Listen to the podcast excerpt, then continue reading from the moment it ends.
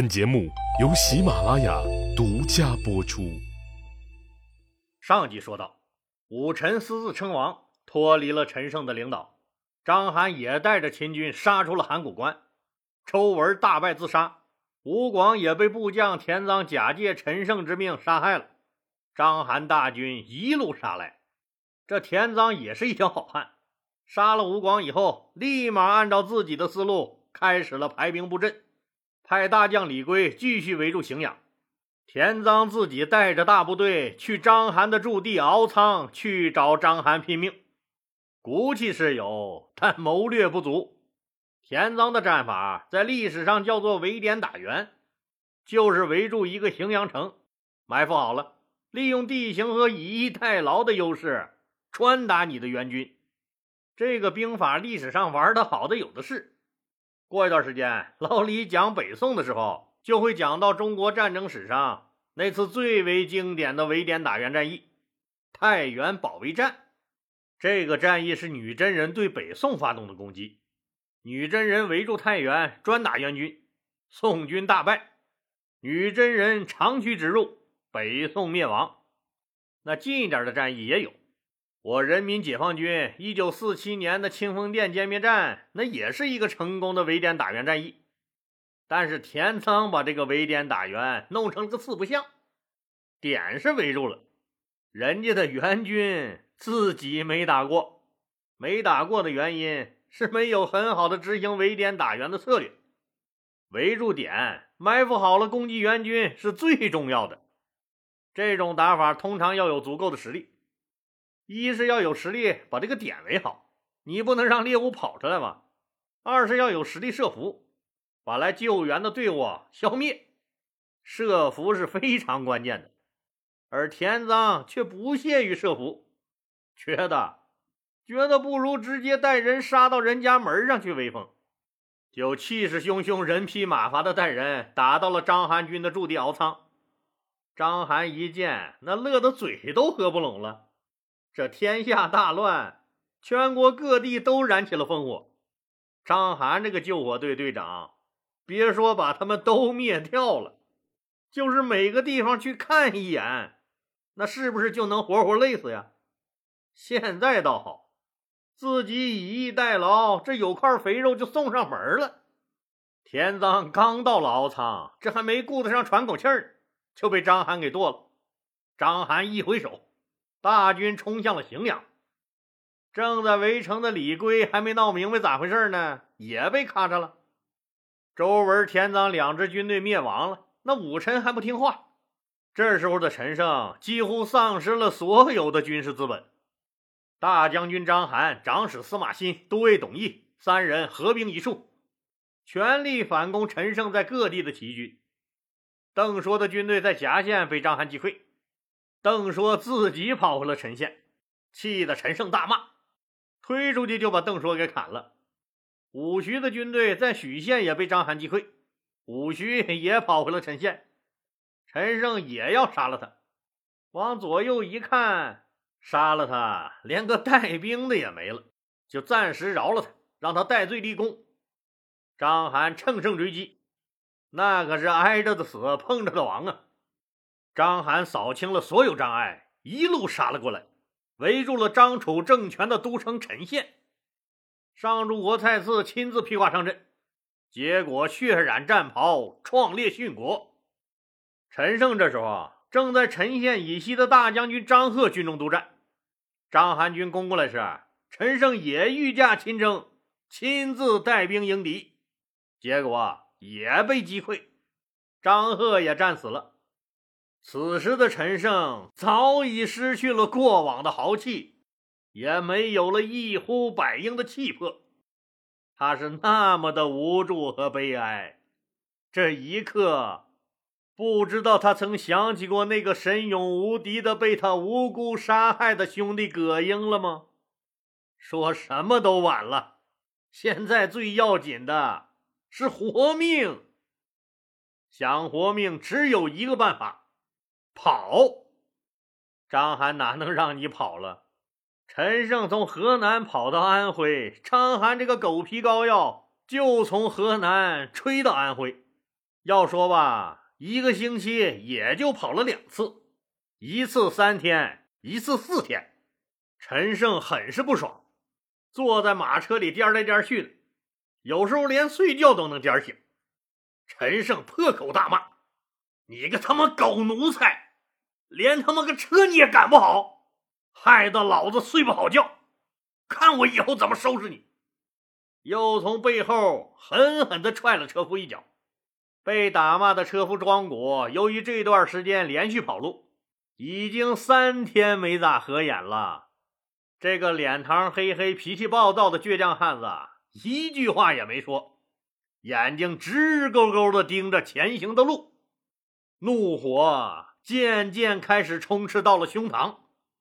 他虽然是个粗鲁的赶车汉子，但此时他也知道，陈胜大势已去。牛逼什么呀牛逼！自己都他妈这逼样了，你还他妈不忘打骂我？叔可忍，婶儿可是忍不了了。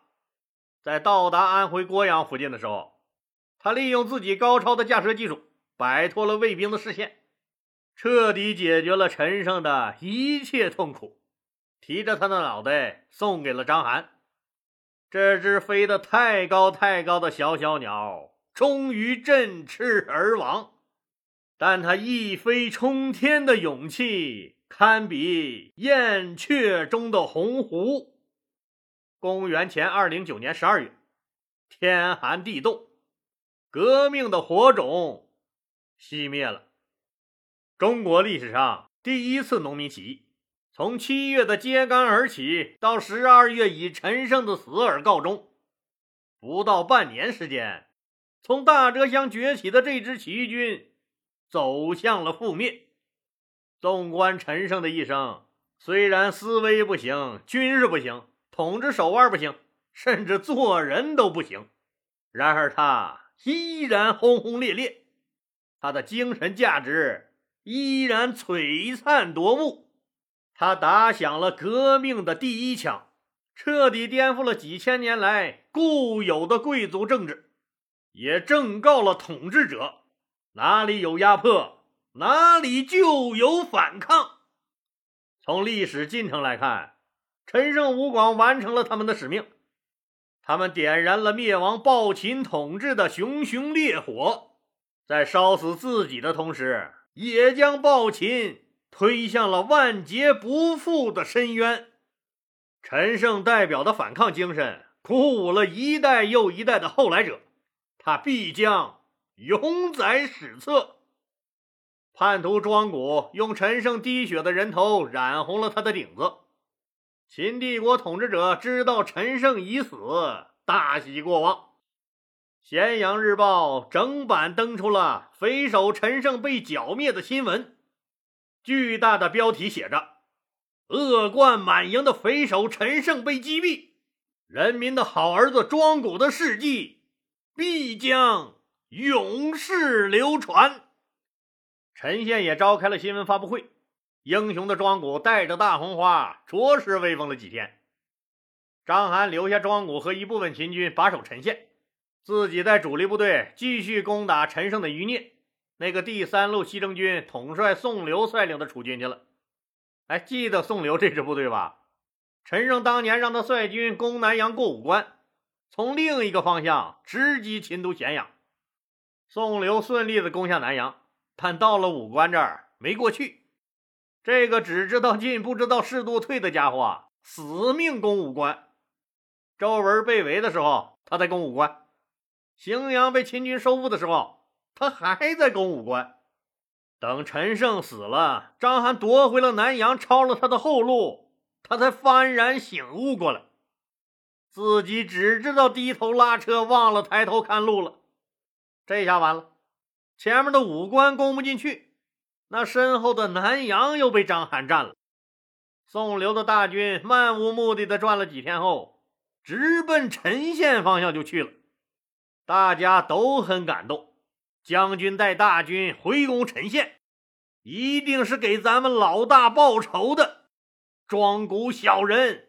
你等死吧！一路上，宋刘也在想：陈胜已经死了。哎，那报不报仇，他也感知不到了。庄古用一个脑袋就给自己换了一辈子享不尽的荣华富贵。我要是带着这一票人马投降，那我得到的奖励比他应该多得多呀。到了河南驻马店附近的上蔡，就带着自己的兵向大秦帝国投降了。然后啊，就没有然后了。然后是宋刘和章邯都没想到的。小小的车夫，我可以让你升官发财。你一个上了政府黑名单的匪首之一，不杀一儆百？哼！胡亥大笔一挥，杀！车裂！可怜的宋刘，那甚至都没好好看一下咸阳的风景，就被押上了刑场。有五匹马拉着，身体瞬间就被扯成了一堆烂肉。呸！这就是造反者的下场。王侯将相，岂能是没有种的？胡亥恨恨地骂了一句。章邯听到宋刘被杀的消息以后，心里恨死了朝廷这帮蠢蛋。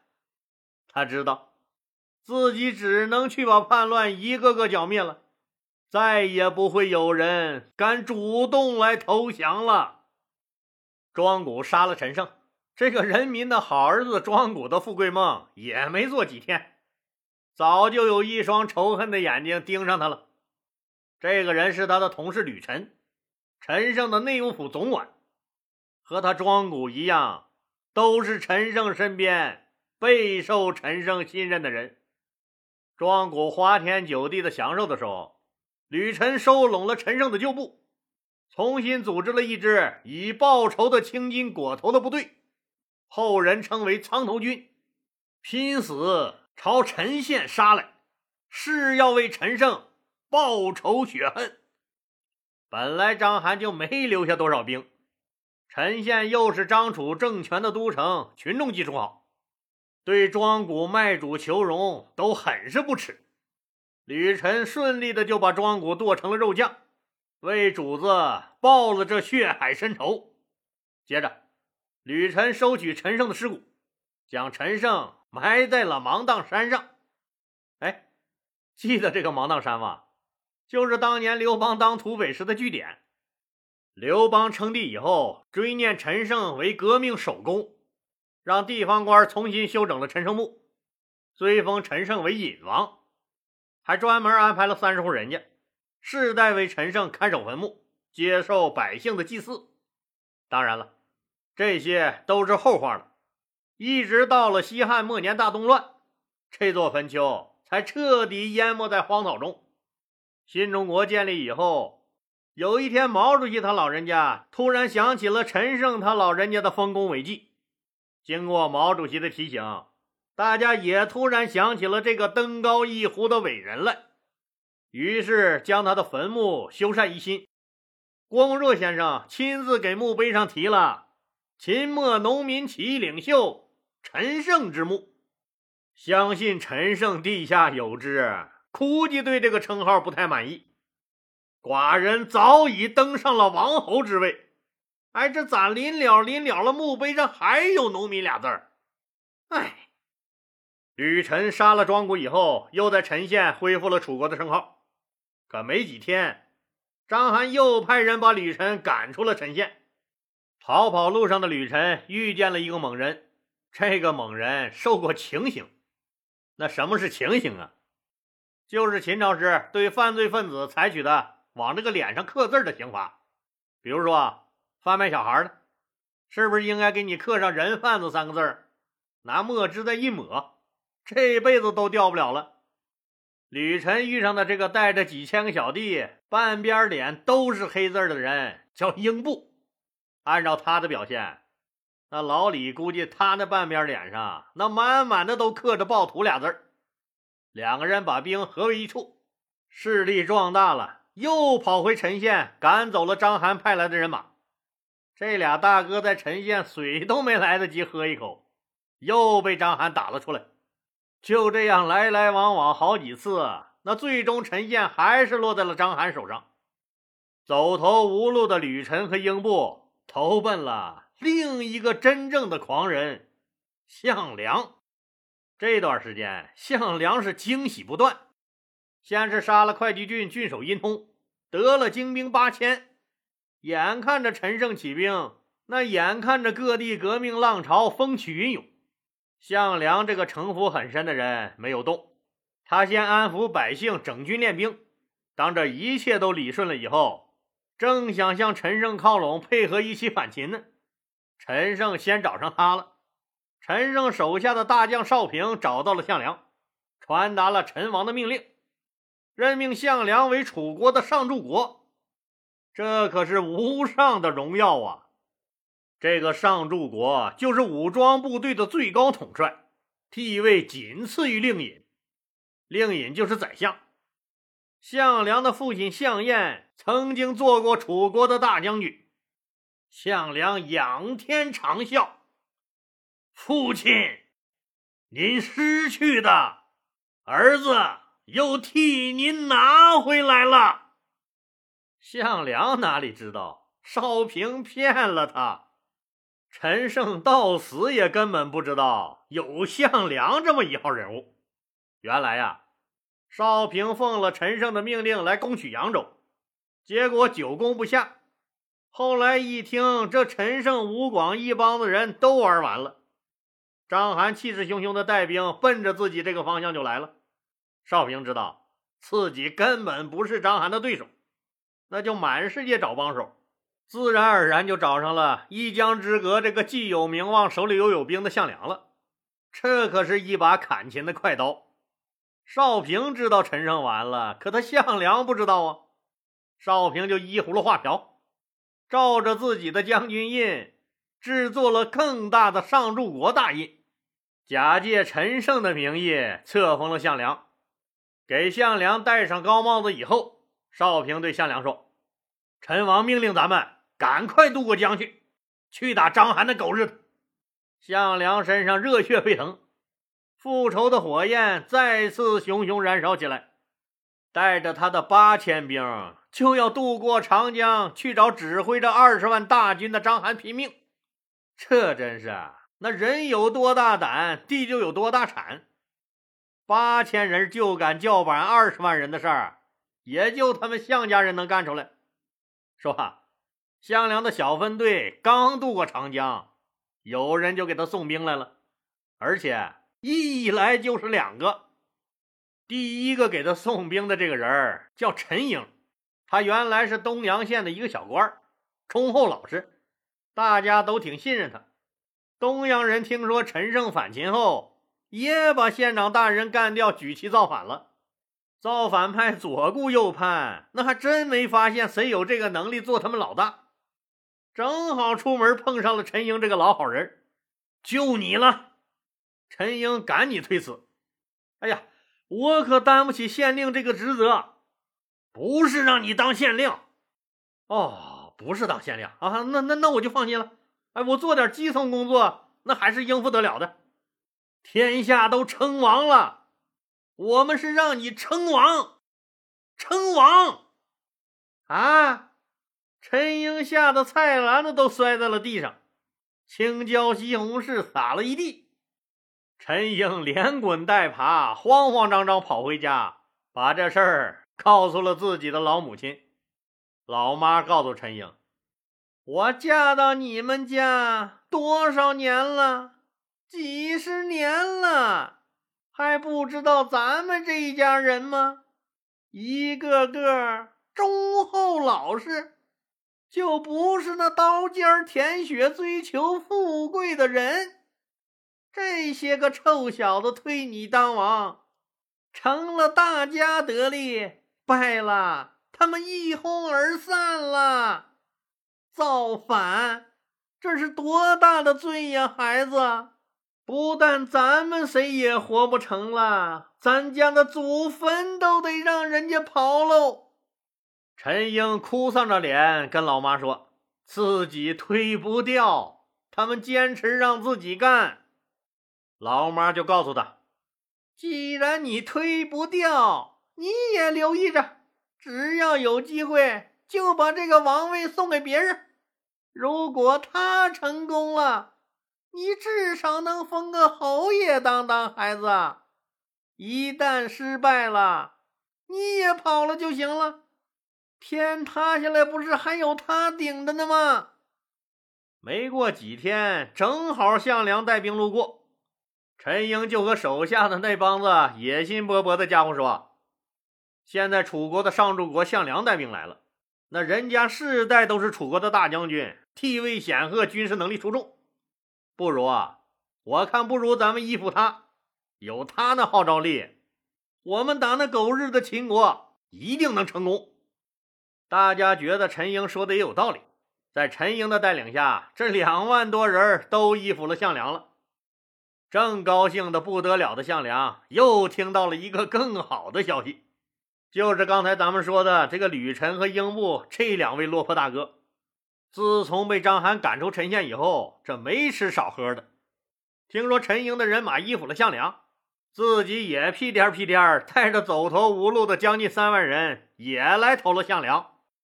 项梁真是做梦都能笑醒喽。自己会捞到这么两个大便宜，一夜之间，队伍从八千人扩大到了六七万人。在那个乱世，手里有兵比什么都强。如果说以八千江东子弟兵去打章邯的二十万大军是一件自不量力、没事找抽作死的事儿，那么用六七万人去打二十万人，这个成功率就高多了。当然，项梁这一路走来，半路零散加入的人多了去了，其中就有一个被安排了看门的小喽啰，他的名字叫韩信。好了，今天就说到这儿吧，谢谢大家。如果您喜欢我的作品呢，请点击该专辑右上角的订阅键。喜马拉雅对本专辑提供免费的订阅服务，订阅以后，节目有更新。就自动显示在节目列表中了，方便您的收听。更欢迎老铁们打赏、点赞、评论、转发和分享，谢谢。